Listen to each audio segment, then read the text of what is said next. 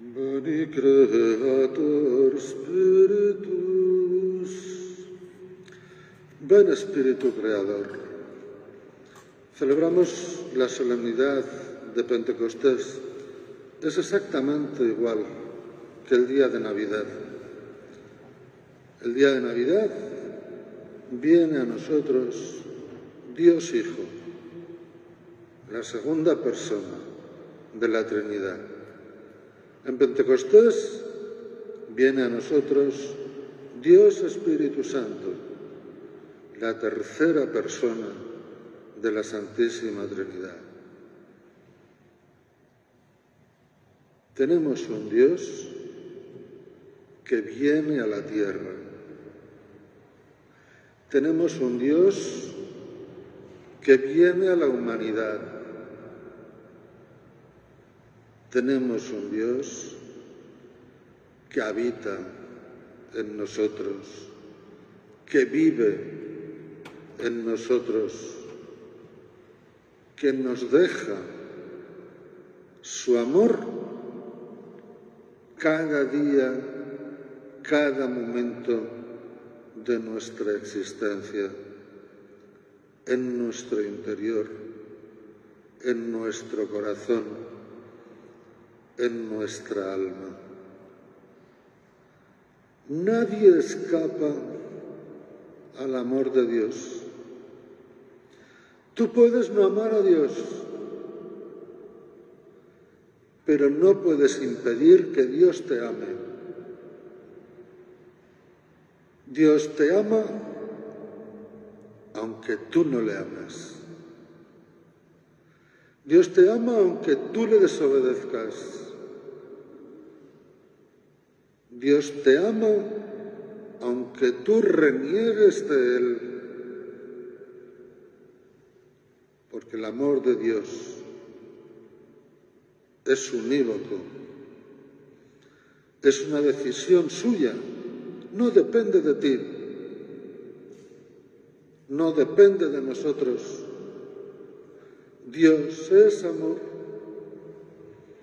y nos busca porque nos ama y habita en nosotros porque nos ama. Podemos preguntarnos, eso sí, ¿qué hacemos nosotros con el amor de Dios? ¿Qué hacemos nosotros con el Espíritu Santo que habita en nosotros? La secuencia de Pentecostés le dice al Señor, mira el vacío del hombre si tú le faltas por dentro. Y añade, mira el poder del pecado cuando no envías tu aliento. El aliento de Dios, el aliento del Espíritu Santo es la nueva creación. Lo acabamos de escuchar en el Evangelio de San Juan. Sopló, sopló. Cristo resucitado sopló sobre ellos y les dijo, recibid el Espíritu Santo. Es el soplo de Dios. ¿Sabéis cuando una persona entra en parada cardiorrespiratoria? Los médicos y los enfermeros soplan dentro de su boca para reanimarlo.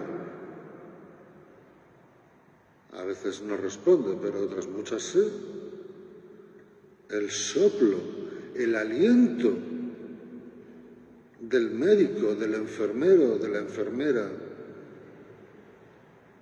hace volver a latir su corazón,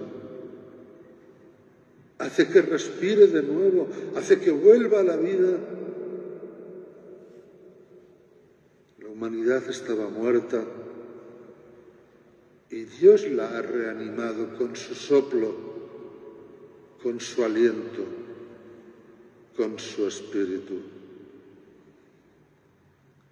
El poder del pecado anida a sus anchas cuando le damos la espalda al aliento de Dios, cuando le damos la espalda al Espíritu Santo. Porque el Espíritu Santo riega la tierra en sequía, sana el corazón enfermo, lava las manchas, infunde calor de vida en el hielo, doma el espíritu indómito, guía al que tuerce el sendero, reparte sus siete dones según la fe de sus siervos.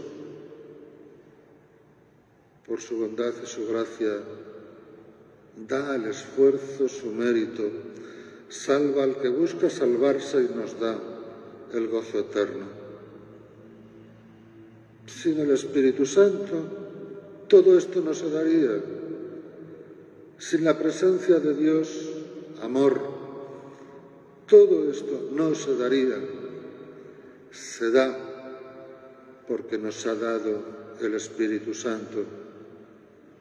Pero atención, San Pablo nos avisaba en la segunda lectura, el Espíritu Santo se da para el bien común, no para que te lo disfrutes tú plácidamente en tu tumbona junto a la piscina, no, para el bien común. Hay que ponerlo a trabajar, hay que ponerlo a funcionar, tiene que servir para el bien de la construcción de toda la iglesia. Toda la iglesia está unida en el Espíritu Santo. Esta Eucaristía se está transmitiendo en directo por Facebook, por redes sociales. Muchos la están viendo en directo, otros la verán en diferido, pero manifiesta abiertamente la maravilla de que el Espíritu Santo está en toda la Iglesia, en todos los lugares del mundo, cada uno donde se encuentra. Y esta retransmisión no hace sino ponerlo de manifiesto.